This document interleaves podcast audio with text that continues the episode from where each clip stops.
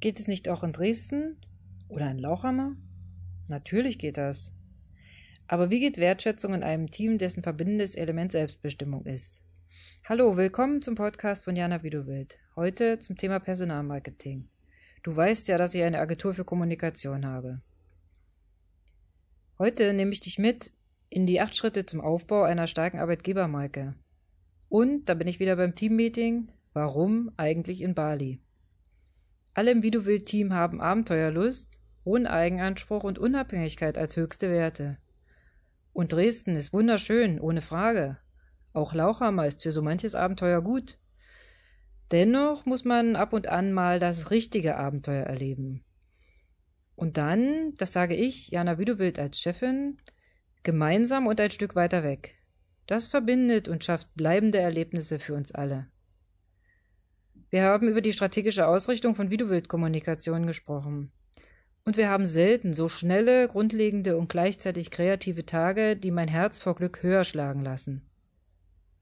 Mein Team, das ist meine tiefe innere Überzeugung, ist das beste Team der Welt. Das beste Team der Welt.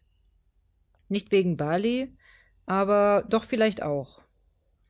Denn ich denke, dass die Herausforderung, die richtigen Mitarbeiter zu finden, inzwischen auch in der Boombranche Werbung angekommen ist.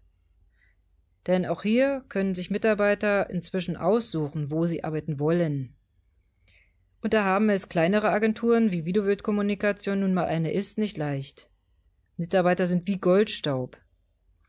Die Kündigung eines Mitarbeiters, die Suche und das Einarbeiten eines neuen Kollegen kosten ein Jahresgehalt extra. Von der Zeit, die Chef oder Chefin damit verbringen, ganz zu schweigen. Das schmerzt.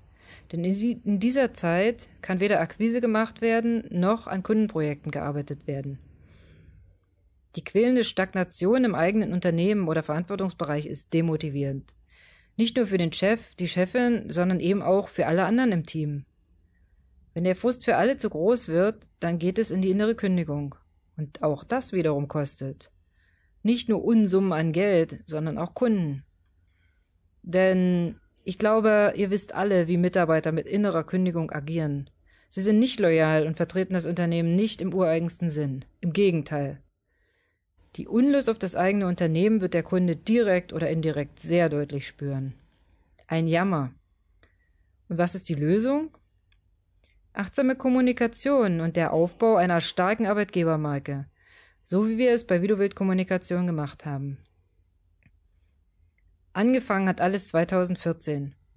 Damals, ich glaube, es war der 8. August 2014, habe ich im Urlaub in Kalifornien unter anderem Google besucht. Ihr wisst schon, das Unternehmen mit der Suchmaschine.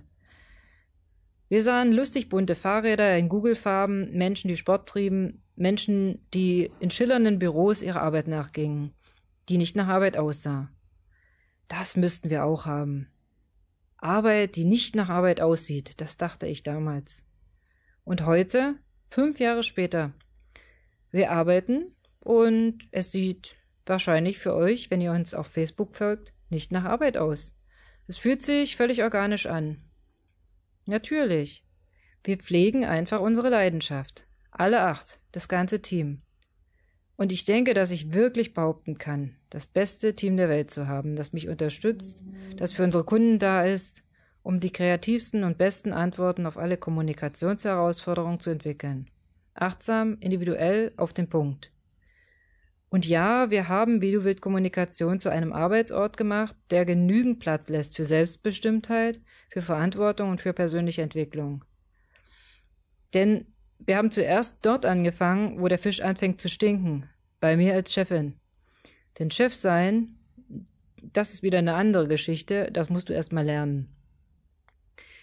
Was genau sind unsere Schritte zu einer attraktiven Arbeitgebermarke? Erstens, mach dir eine Vision.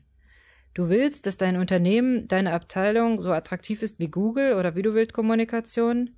Dann schau dir an, was solche Unternehmen machen. Der aufgestellte Kickertisch oder das bunte Fahrrad sind es nicht. Denn die sind, wenn sie einfach ohne Plan installiert werden, nur Kosmetik. Zweitens, wer ist Chef?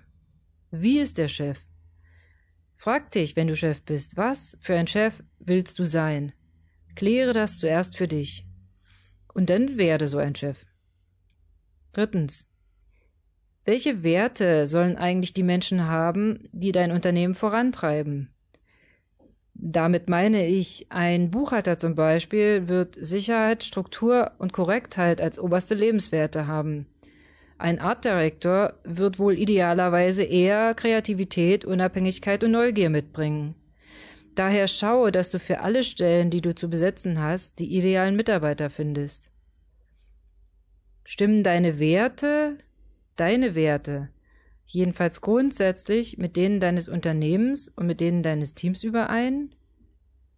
Und fünftens, fang langsam an. Nimm deine Mitarbeiter mit auf den Weg. Wenn du ein Chef warst, der nach dem Motto nicht gemeckert ist genug gelobt handelt, dann ist eine überschwängliche Einladung zum gemeinsamen Wildwasserrafting in Honolulu vielleicht etwas zu weit gesprungen. Versuch es erstmal mit regelmäßigen und effektiven Teammeetings, mit etwas mehr Freiheit im Alltag. Sechstens, lebe es vor. Lebe vor, was du von deinen Mitarbeitern willst. Und siebtens, mach dir einen Plan und setze diesen Schritt für Schritt um. Achtens, feiert gemeinsam jeden Erfolg. Gemeinsam. Und auf dem Weg dahin begleite ich dich super gerne mit diesem Podcast. Hör immer mal wieder rein. Ich bin für dich da, Jana, wie du willst.